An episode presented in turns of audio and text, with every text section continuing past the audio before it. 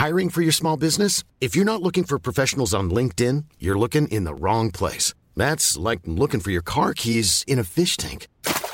LinkedIn helps you hire professionals you can't find anywhere else, even those who aren't actively searching for a new job but might be open to the perfect role. In a given month, over 70% of LinkedIn users don't even visit other leading job sites. So start looking in the right place. With LinkedIn, you can hire professionals like a professional. Post your free job on linkedin.com/people slash people today.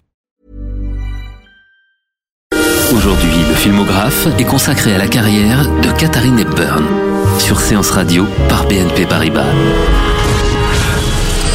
Aujourd'hui, euh, Antoine Cyr, vous allez nous parler, alors là, vraiment, de l'une des plus célèbres, des plus grandes actrices d'Hollywood. Bah oui, euh, c'est la seule qui a remporté 4 Oscars de la meilleure actrice, avec 48 ans d'écart d'ailleurs entre le premier obtenu en 1934 et le dernier reçu en 1982.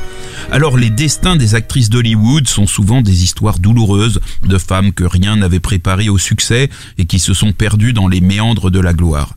Avec Katharine Hepburn, rien de tel. Elle était née en 1907, fille d'un brillant urologue du Connecticut et d'une féministe engagée. On croirait presque le CV d'un personnage de, John Irving. Très jeune, Katharine Hepburn a été animée par une farouche indépendance d'esprit et de caractère et par l'envie passionnée d'être célèbre. Il est vrai que la famille de Katharine, qui était originaire d'Écosse, descendrait de James Hepburn, comte de Boswell, qui fut l'amant de Mary Stuart. Cette glorieuse ascendance trouve un fascinant écho dans la carrière de Katharine Hepburn, puisqu'elle joue Mary Stuart dans un film de John Ford, et pendant sa tragique confrontation finale avec Élisabeth Ier, elle déclare à la disgracieuse souveraine anglaise Le souvenir d'un seul jour avec Boswell vaut plus qu'un siècle de votre vie. Vous le faites très bien, mais voici la version originale. I wouldn't give up the memory of one day with Bothwell for a century of your life. On voit la voix quand même volontaire et énergique de, de Katharine Hepburn. Alors le docteur Hepburn, son père, était un adepte de la culture physique, il initie sa fille à tous les sports, et à 20 ans, elle a une énergie inépuisable, avec une silhouette tout en longueur, à l'instar d'ailleurs de son visage, qui lui donne une beauté euh, originale et, élégante. Tous les ingrédients d'une grande carrière sont en place, à commencer par un culot monstre qui l'a conduit en 1928 à assiéger un producteur de théâtre de Baltimore qui, de guerre lasse, lui donne son premier rôle. Il lui faudra tout de même 4 ans pour domestiquer sa fougue, ainsi sans doute que son angoisse, et obtenir un premier grand succès à Broadway en 1932 dans une pièce inspirée par l'austère mythe grec de Lysistrata. 1932, c'est l'époque où le célèbre David O. Selznick est directeur des productions de la RKO. Et il place Katharine Hepburn en tête de la liste des jeunes talents à recruter. Il lui propose un confortable salaire de 500 dollars par semaine, mais à la grande surprise de Selznick, la jeune comédienne refuse de signer à moins de 1500 dollars, et c'est bien la somme qu'elle obtiendra après avoir simplement concédé une semaine de répétition gratuite. Alors Katharine Hepburn, elle est tellement sûre d'elle qu'elle veut impressionner Hollywood dès le premier jour et elle y débarque au volant d'une voiture de grand luxe, une Hispano Suiza, qu'elle a louée pour l'occasion.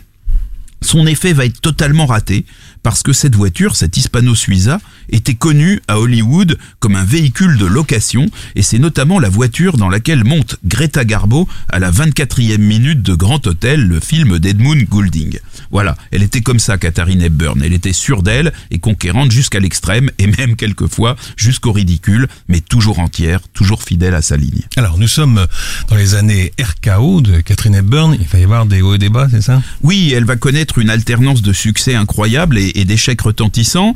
Alors, son premier film, c'est Héritage, qui est mis en scène par Georges Cukor, un cinéaste qui va jouer un rôle essentiel dans sa carrière. Et dès son troisième film, Morning Glory de Lowell Sherman en 1933, elle remporte l'Oscar de la meilleure actrice. Elle joue une jeune comédienne qui est débarquée de sa province et qui rencontre un vieil acteur anglais qui accepte de lui servir d'ange gardien.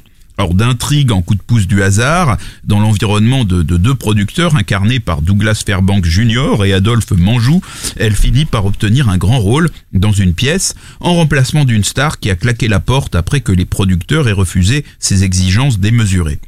Cette pièce est un succès et elle reçoit la visite de Douglas Fairbanks Jr. à la fin du film et la pièce qui lui avoue sa flamme.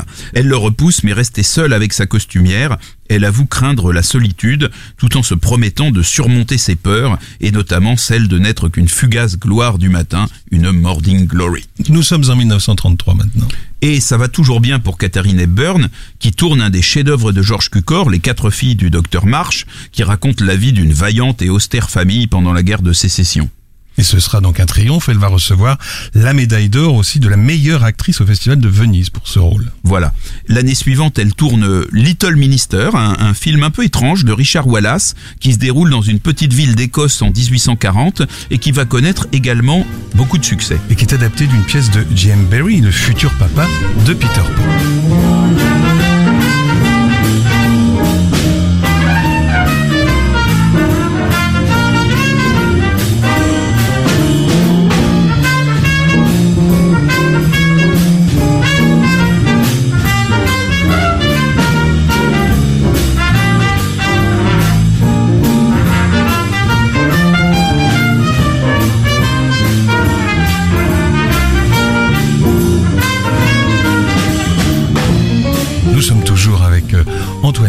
Et c'est le filmographe qui nous raconte aujourd'hui Katharina Hepburn. Alors nous sommes en 1935, elle tourne dans Cœur brisé de Philippe Muller, dans Désir secret de George Stevens, et puis elle va surtout en 35 tourner dans un film très ambitieux de George Cukor, qui est aujourd'hui plutôt considéré comme un film culte, mais qui à l'époque va être un immense échec critique et commercial. Ce film, c'est Sylvia Scarlett. Alors c'est l'histoire d'une jeune fille qui vit en Angleterre avec son père dans la clandestinité, car celui-ci est recherché pour escroquerie dans toute l'Europe. Et pour échapper aux policiers qui cherchent un père et sa fille, celle-ci se coupe les cheveux et se déguise en garçon. Et là, ils font équipe avec un, un, voyou rencontré pendant leur fuite, qui est interprété par un tout jeune Cary Grant. 30 ans. Voilà. Enfin, il a l'air tout jeune, tout, il fait tout jeuneau. Ah oui. Et il tente de vivre de combines minables qui tournent court. Puis ensuite, avec Maudie, qui est une femme un peu légère, il forme une troupe de théâtre ambulant. Et c'est là, dans la, la roulotte de ce théâtre ambulant, que va intervenir une scène qui va faire scandale. Donc Maudie, la, la, la femme légère, qui prend toujours Sylvia Scarlett pour un garçon, entreprend de lui montrer ce qu'est un baiser passionné. Et là, Sylvia la repousse, horrifiée, mais le baiser a bien eu lieu. Et c'est sans doute le premier baiser lesbien de l'histoire du cinéma. Et ça, vraiment, les, critiques vont très mal le prendre, notamment celui de Time Magazine qui dira « Nous découvrons, grâce à ce film, que Madame Hepburn est plus belle en garçon qu'elle ne l'est en fille ». Alors tant George Cukor que Katharine Hepburn seront tellement horrifiés par l'accueil fait à ce film qu'ils proposeront l'un et l'autre à Pandro Berman, le, le, leur célèbre producteur à la RKO, de tourner un film gratuitement si Sylvia Scarlett était retirée à jamais de l'affiche. Pandro Berman leur répondit que c'était pas une question d'argent, mais énervé sur le moment, qu'il ne voulait simplement plus jamais entendre parler d'eux. En fait, il entendra encore parler d'eux. Oui, parce que c'est une star de la RKO et qu'il n'est pas question qu'elle arrête comme ça cause de ce film. Bah oui, Katharine Hepburn, c'était une des rares vedettes sous contrat avec la RKO, à l'exception de Fred Astaire et Ginger Rogers, plutôt spécialistes de la comédie musicale. Donc il fallait sauver le soldat Hepburn. Et la RKO va mobiliser pour ça l'histoire de Grande-Bretagne, John Ford à la réalisation, Frédéric March, qui était une immense star à l'époque dans le rôle de Boswell, et un gros budget. Et ça, ça va donner Mary Stuart en 1936. Alors Katharine Hepburn, il campe euh, une Marie Stuart, reine d'Écosse, amoureuse de la vie et un peu naïve face aux cruelles manigances de tous ceux qui l'entourent. Et la vie de Marie Stuart, comme chacun sait, se termine très mal, et la scène de sa montée à l'échafaud est traitée de manière allégorique mais assez poignante par euh, John Ford. Il faut noter que Bette Davis a convoité le rôle d'Elisabeth Ier, la, grande adversaire de Marie Stuart, qui sera finalement dévolue à Florence Eldridge, mais que Bette Davis se consolera dès 1939 en jouant Elizabeth dans le film avec Errol Flynn que lui consacrera Michael Curtis. En attendant, Mary Stuart va être un nouvel échec commercial pour Katharine Hepburn. Alors après un échec, il va falloir euh, quand même redorer le blason de la, de la star. Et oui, et alors la RKO va tenter en 1937 de réemployer une recette éprouvée avec Pension d'artiste, un film de Grégory Lacava, dans lequel Katharine Hepburn va jouer un rôle assez semblable à celui qu'elle joue dans Morning Glory, celui d'une apprentie comédienne de bonne famille qui s'installe dans un hôtel peuplé de jeunes actrices désargentées, espérant rencontrer un producteur, voire un généreux mécène. Alors la différence avec Morning Glory, c'est que Katharine Hepburn y est entourée de nombreuses autres comédiennes remarquables, Ginger Rogers, dans un rôle pratiquement sans danse, Lucille Ball et Andrea Litz. Et c'est Andrea Litz qui sera nommée pour l'Oscar, non pas Hepburn. Andrea Litz joue le, le, rôle de Kay, une actrice talentueuse qui rêve d'un rôle qui va être finalement dévolu à Terry, qui est interprété par Katharine Hepburn, grâce à l'intervention d'un mécène qui s'avéra être le, le, le père de Terry.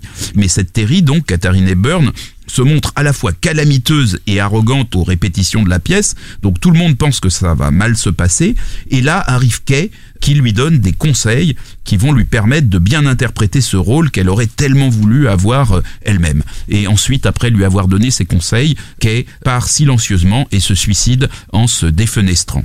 Et donc Terry, qui a bien écouté les conseils de Kay, triomphe dans la pièce quelques heures après la mort de Kay et rend un hommage public à cette dernière à la fin du spectacle.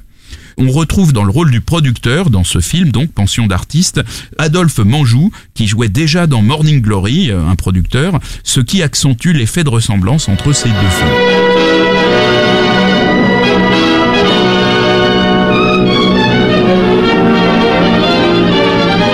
La musique de, Pension d'artiste qui est signée du prolifique Roy Webb. On continue euh, avec euh, Antoine Cyr et Catherine Hepburn, bien sûr. Alors bon, Pension d'artiste, c'est un succès, mais le répit va être de courte durée. En 1938, Katharine Hepburn tourne dans L'impossible Monsieur Bébé, Bringing Up Baby, une célèbre comédie de Howard Hawks avec Cary Grant. Alors c'est l'histoire d'une jeune femme, extravagante et riche, qui se retrouve en possession d'un léopard apprivoisé et qui souhaite séduire un beau paléontologue interprété par Cary Grant.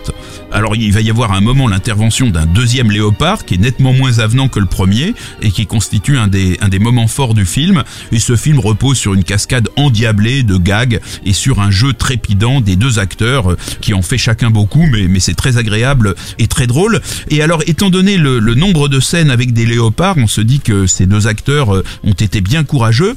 Mais en fait, l'impossible Monsieur Bébé n'est pas seulement une comédie d'acteurs désopilante avec de bons numéros de dressage animalier, c'est aussi un film qui est bourré d'effets spéciaux, qui était artisanaux à l'époque forcément, mais très astucieux pour permettre aux, aux acteurs de jouer sans trop courir de risques. Alors ce film va connaître un certain succès critique, sauf auprès du New York Times qui va assassiner Katharine Hepburn, mais il va connaître un échec commercial dans toute l'Amérique. Pourtant aujourd'hui, franchement, c'est l'une des comédies hollywoodiennes qui a le, mieux vieilli, l'une de celles qui, qui, font vraiment rire, mais à l'époque ça n'a pas fait rire du tout les Américains. Et la musique de ce film est également signée Rob Wade.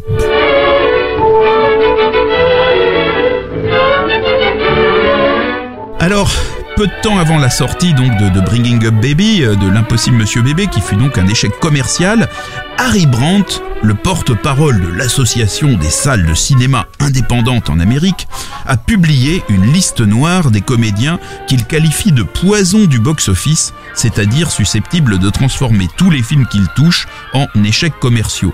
Alors, cette liste pourrait apparaître comme un gag, tant on y trouve aux côtés de Katharine Hepburn des noms légendaires comme Greta Garbo, Fred Astaire ou Marlène Dietrich. Mais la RKO va cette fois-ci se servir de la liste de Monsieur Brandt comme prétexte pour mettre un terme au contrat de sa vedette. Sur Séance Radio, on retrouve Antoine Cyr, nous sommes en 1938 et nous continuons d'évoquer Catherine Hepburn. Alors en 1938, donc, elle tourne un film à la Columbia où elle retrouve George Cukor comme réalisateur et Cary Grant comme partenaire. C'est Holiday qui va être encore un échec commercial. Et là, Katharine Hepburn envisage de quitter Hollywood et essaye de sauver sa carrière d'actrice par le théâtre. Et là, ce qui va se passer, c'est que Philippe Barry, qui est un dramaturge et qui est le scénariste de Holiday, propose de concrétiser pour Katharine Hepburn un projet de pièce qui se déroulerait dans la haute société de Philadelphie et dans laquelle elle jouerait une héritière divorcée poursuivie par des paparazzi guettant des informations sur son remariage. Katharine Hepburn est emballée et elle va même investir un quart de l'argent nécessaire à monter la pièce en faisant quelque chose de très astucieux qui est de se réserver la propriété des éventuels droits d'adaptation cinématographique de la pièce. Or, Philadelphie va faire un tabac extraordinaire. Katharine Hepburn va la jouer 415 fois à Broadway et 254 fois lors d'une tournée dans toute l'Amérique. Et donc voilà Katharine Hepburn qui est non seulement remise en selle, mais propriétaire des droits d'une pièce qui ferait un excellent film. Et là, c'est la Metro Goldwyn Mayer qui va faire une proposition de rachat des droits de la pièce, assortie bien sûr du rôle principal pour Katharine Hepburn, qui entre ainsi dans la prestigieuse famille des Golden Girls de la MGM. Alors ce film, ça va être Indiscrétion, sorti en 1940, réalisé par George Cukor, avec rien moins que Cary Grant et James Stewart pour entourer Katharine Hepburn. Et ces deux messieurs reprennent les rôles qu'avaient créés sur scène Joseph Cotton et Van Effling. Et euh, peut-être précision pour la suite de la carrière, ce film est produit par Mankiewicz. Tout à fait. Et alors, Cukor, bon, était particulièrement à l'aise avec les comédies, avec les femmes, avec Katharine Hepburn, qu'il considérait comme son réalisateur fétiche. Et donc, Indiscrétion, c'est un film virevoltant et drôle. Alors, il ne valut pas d'Oscar à Katharine Hepburn, mais en revanche, James Stewart, lui, excellent comme toujours, se vit décerner à cette occasion la précieuse statuette. Et bien, figurez-vous que Séance Radio y était. It gives me enormous pleasure to be able to present this trophy to you, Mr. Stewart, for the best acting in a picture for 1940. That picture was The Philadelphia Story. Thank you very much, sir. It's a great thrill to me to receive this trophy and especially to receive it from you, Mr. Lang. Thank you very much.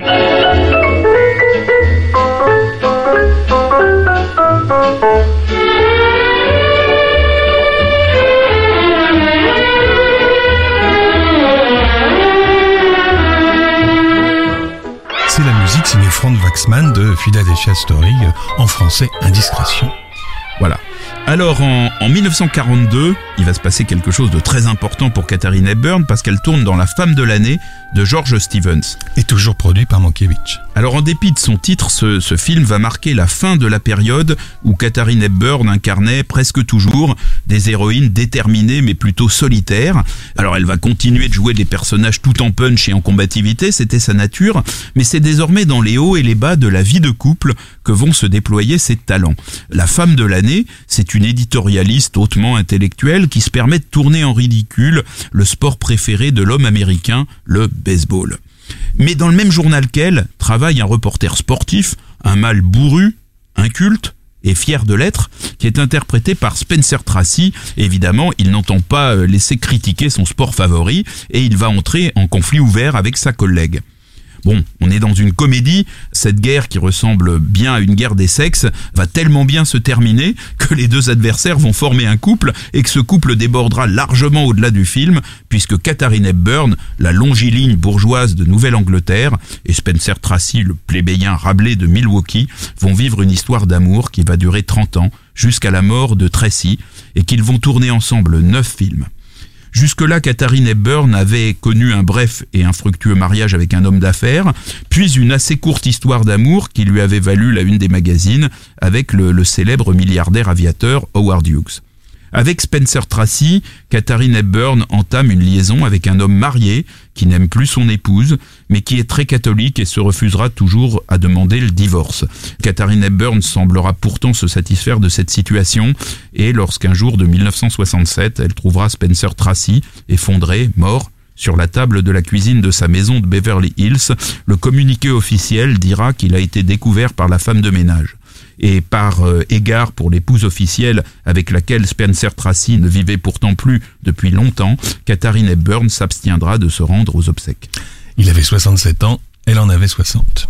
Mais pour l'instant, Spencer Tracy est bien vivant et Katharine Hepburn enchaîne les films avec lui. Entre 1942 et 1949, ce sera notamment Sans amour de Harold Bucket, Le maître de la prairie de Vicente Minelli et L'enjeu de Frank Capra jusqu'au film certainement le plus réussi du couple Hepburn-Tracy, à savoir Madame porte la culotte de George Cukor.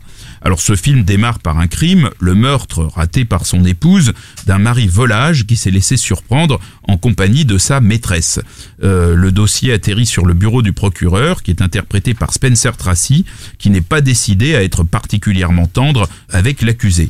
Mais la, la, brillante avocate de la défense n'est autre que l'épouse du procureur, interprétée par Katharine Hepburn. Elle est d'autant plus décidée à bien défendre l'accusé que celle-ci lui semble un cas typique de femme bafouée qu'un mari cynique a poussé jusqu'à l'exaspération. Alors malgré tous leurs efforts pour que cette affaire professionnelle ne perturbe pas leur vie personnelle, l'affrontement des deux juristes va prendre un tour paroxystique pendant le procès où Katharine Hepburn se montre particulièrement rusée et convaincante dans son plaidoyer féministe l'amour de Spencer Tracy euh, ne semble pas résister à l'humiliation qu'il éprouve lorsque le jury finalement donne raison à Katharine Hepburn et accuse euh, et acquitte pardon l'accusé. Mais Katharine Hepburn est touchée par les larmes de son mari alors qu'ils sont déjà chez leur comptable pour rédiger ce qui pourrait être leur dernière déclaration commune, tellement le, verdict de ce procès les a mis en, mauvais termes. Bon, et là quand même tout finit par, euh, s'arranger, euh, donc parce que, parce Spencer Tracy se met à, à pleurer chez le comptable. Un peu plus tard, il avouera quand même que, que ses larmes étaient feintes. Euh, alors voilà, mais il va laisser à Katharine Hepburn aucun répit pour manifester la moindre désapprobation et il se précipite au lit avec elle en criant Vive la différence en français dans le texte, la différence en question étant naturellement la partie irréductible de ce qui distingue l'homme de la femme. C'est bien dit. Petite précision à propos du scénario de ce, superbe film. Il est signé Garson Canin qui avait évidemment réalisé euh, Mon épouse favorite et Ruth Gordon qui est cette euh, comédienne scénariste qu'on reverra 22 ans plus tard dans le rôle formidable de Maud dans Harold et Maud évidemment d'Alajpi. Alors pendant cette période euh, Katharine Hepburn tourne aussi de temps en temps sans Spencer Tracy, et d'ailleurs Tracy aussi sans Hepburn.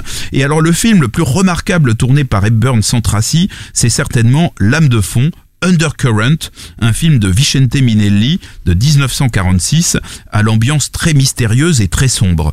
C'est l'histoire d'une femme qui épouse un homme d'affaires qui est interprété par Robert Taylor.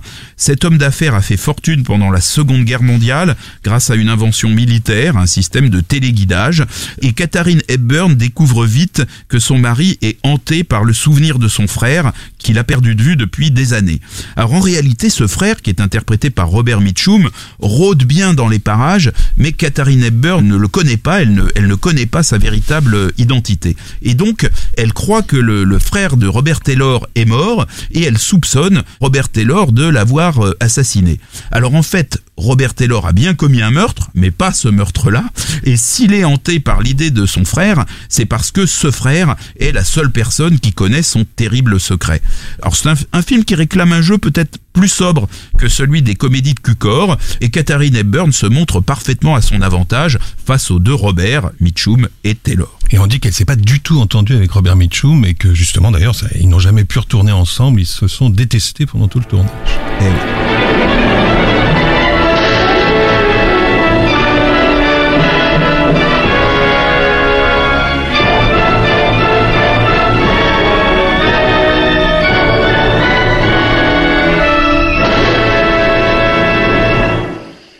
on retrouve euh, Antoine Cyr sur la musique de l'African Queen, de cette odyssée formidable. Et oui, 1951, c'est donc l'année de sortie de African Queen, qui est un, film mythique, puisqu'il se résume presque entièrement à un face-à-face entre deux monuments d'Hollywood, Katharine Hepburn et Humphrey Bogart, avec un troisième monument à la réalisation, John Huston. Le film se déroule en Afrique, au début de la Première Guerre mondiale une Anglaise dévote, un peu vieille fille, et un baroudeur canadien mal dégrossi fuient à bord du bateau de ce dernier qui s'appelle l'African Queen. Il fuit donc une zone qui est occupée par les Allemands. Euh, Katharine Hepburn euh, est, très patriote et elle s'est mise en tête d'utiliser l'African Queen comme bateau suicide pour torpiller le Louisa, la canonnière de la garnison euh, allemande. Alors, à mesure que l'African Queen euh, dévale la rivière, et c'est rapide, les deux occupants se sentent toujours plus proches l'un de l'autre, ils se rapprochent même de, façon complète, mais ce qui se rapproche aussi, hélas, euh, c'est une issue fatale euh, qui semble d'autant plus inéluctable que les deux héros sont capturés par les Allemands. Alors là, on pense que ça va très mal se passer pour eux, et ils vont être sauvés de justesse par un retournement de situation comme il n'en existe que dans les films, mais après tout, c'est ce qui fait tout le charme du cinéma. Alors le tournage d'African Queen a été particulièrement épique. Il est notamment joliment raconté dans ses mémoires par Lorraine Bacall, qui euh, était venue accompagner, peut-être par prudence, son mari euh, Humphrey Bogart, et qui devint à cette occasion une très très grande amie de, de Katharine Hepburn. Dans les mémoires de Bacall, on apprend notamment que Hepburn fut malade pendant tout le tournage, mais qu'elle souffrit en silence, se montrant agréable et discrète, c'est-à-dire euh, tout le, contraire des femmes égocentriques et extravagantes qu'elle incarne dans ses comédies majeures que sont Indiscrétion, Madame porte la culotte ou L'impossible Monsieur Bébé. On apprend aussi dans les mémoires de Bacall que chaque fois que le tournage d'African Queen était perturbé par la pluie, John Huston laissait tomber tout le monde pour s'en aller chasser l'éléphant, mais ça c'est une autre histoire, celle d'ailleurs que raconte Clint Eastwood dans son magnifique film Chasseur blanc, cœur noir. Qui sortira en 1990 et dans lequel Marisa Berenson prend le rôle de Katharina Hepburn, euh, rebaptisée Kay Gibson, star du film qu'il tourne. Revenons à la vraie Katharina Hepburn. Nous sommes en 1955 maintenant. Et alors là, bah, elle approche doucement de la, la, cinquantaine, elle ne joue plus les jeunes premières, mais elle est encore bien assez belle pour incarner les amoureuses, comme elle le fait dans le très beau Summertime de David Lean, où elle joue curieusement l'un de ses premiers rôles purement euh, romantiques. Alors Summertime, c'est un film en technicolor qui raconte le voyage à Venise, c'est d'ailleurs son titre français, d'une américaine célibataire en qui la beauté des lieux réveille la sensualité, mais qui ressent euh, aussi euh, de ce fait sa solitude avec une violence exacerbée. Alors c'est un film qui se moque allègrement des touristes, souvent américains, qui visitent le, le pont du Rialto ou la place Saint-Marc à toute allure sans les regarder vraiment, et le, personnage incarné par Katharine Hepburn est à mi-chemin entre ces voyageurs trop pressés et celui d'une femme qui au fond d'elle a quand même une, une, authentique délicatesse et qui parfois euh, prend le temps de comprendre l'âme des lieux qu'elle visite. Cette ambiguïté est incarnée très bien par la scène qui marque le tournant du film. Katharine Hepburn repère un magnifique verre à pied ancien dans la vitrine d'un magasin d'antiquités. L'antiquaire explique que cet objet est notamment remarquable par sa couleur, et elle approuve, elle acquiesce, mais alors l'antiquaire lui fait remarquer qu'elle apprécierait encore plus cette couleur si elle ôtait ses lunettes de soleil. Elle obtempère et elle semble alors foudroyée par le regard de cet homme qu'elle a d'ailleurs croisé quelques euh, minutes avant euh, Place Saint-Marc. Et donc avec cet homme, elle va enfin trouver l'amour qu'elle était sans doute venue chercher à Venise. Alors cet antiquaire aux yeux de velours, c'est Rossano Brazzi, l'italien euh, de service dans pas mal de films américains tournés en Europe à cette époque, comme La Comtesse aux pieds nus et Les Amants de Salzbourg.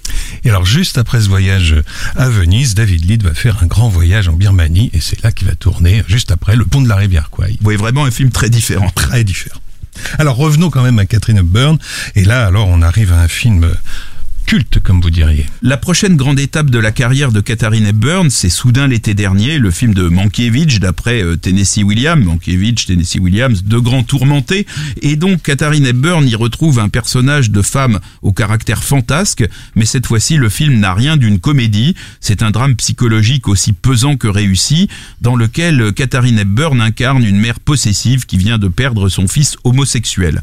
Alors, elle essaye de convaincre un médecin de lobotomiser une jeune cousine de son fils qu'elle prétend euh, folle alliée, qui est en effet suivie médicalement, et elle propose même de faire un don très important à l'hôpital si cette opération, qui réduit généralement les malades à l'état de légumes, est effectuée. En fait, la cousine, qui est interprétée par euh, Elisabeth Taylor et qui a bien des, crises, a été témoin des circonstances violentes ayant causé la, la mort du fils de Katharine Hepburn. C'est sans doute ça qui est à l'origine de ces crises.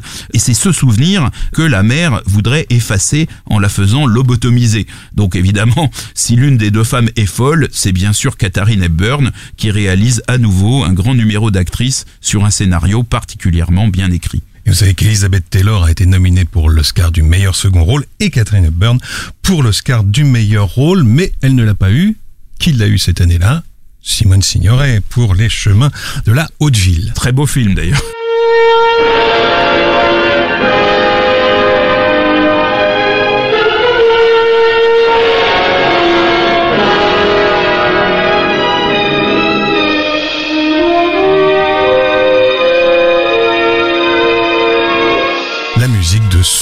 L'été dernier. Et on revient à Catherine Hepburn avec Antoine Cyr. Et nous sommes dans les années 60. Alors là, elle va se faire plus rare sur les écrans.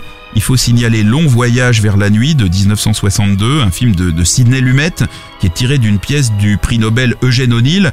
Et surtout Devine qui vient dîner en 1967 de Stanley Kramer qui est un célèbre plaidoyer antiraciste dans lequel Sidney Poitier incarne un jeune bien sous tout rapport mais qui est noir dont les débuts dans sa future belle famille vont s'avérer particulièrement délicats. Alors, euh, dans le rôle des parents, Katharine Hepburn et Spencer Tracy, dont ce sera, euh, hélas, le, le, dernier film. Katharine Hepburn va obtenir un Oscar pour Devine qui vient dîner, et elle va rééditer cet exploit dès l'année suivante pour Le Lion en hiver, un film britannique qui raconte les intrigues autour de la succession de Henri II d'Angleterre, et dont la plupart des extérieurs ont été tournés sur des sites médiévaux français.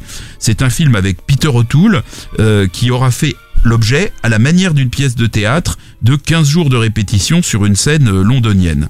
Certains disent que c'est le meilleur rôle de Katharine Hepburn, il va en tout cas contribuer à lui forger sur le tard une image d'actrice un peu élitiste. Alors Katharine Hepburn, elle a désormais perdu l'amour de sa vie, Spencer Tracy, mais elle n'a pas dit son dernier mot au cinéma. Elle va jouer dans La folle de Chaillot de Brian Forbes, qui va remplacer au pied levé John Huston dans ce film tiré d'une pièce de Giraudoux. Et elle va jouer les, Troyennes de Kakoyanis, qui est un film tiré cette fois d'Euripide. Ces deux derniers grands films seront un peu plus grand public. En 1975, ce sera Une Bible et un fusil de Stuart Millar, dans lequel John Wayne reprend le rôle du shérif Borgne, qu'il avait déjà joué dans un film d'Attaway, dont le récent True Grit des frères Cohen est d'ailleurs un remake.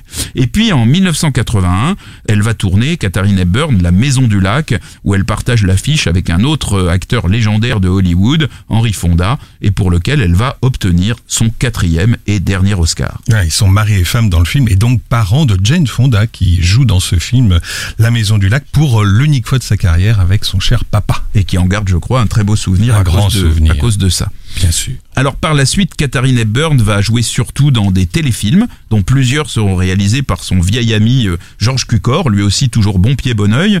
Et c'est en 2003, à l'âge de 96 ans, que s'éteindra cette extraordinaire euh, actrice doublée d'une femme de caractère qui ne ressemblait à personne et qui a imposé son style tout au long de sa carrière, n'obéissant à aucun conformisme et ne subissant jamais aucune autre contrainte que celle qu'elle s'était fixée elle-même. Merci Antoine. Le filmographe vous a été présenté par Antoine Cyr et Laurent Bourdon sur Séance Radio par BNP Paribas.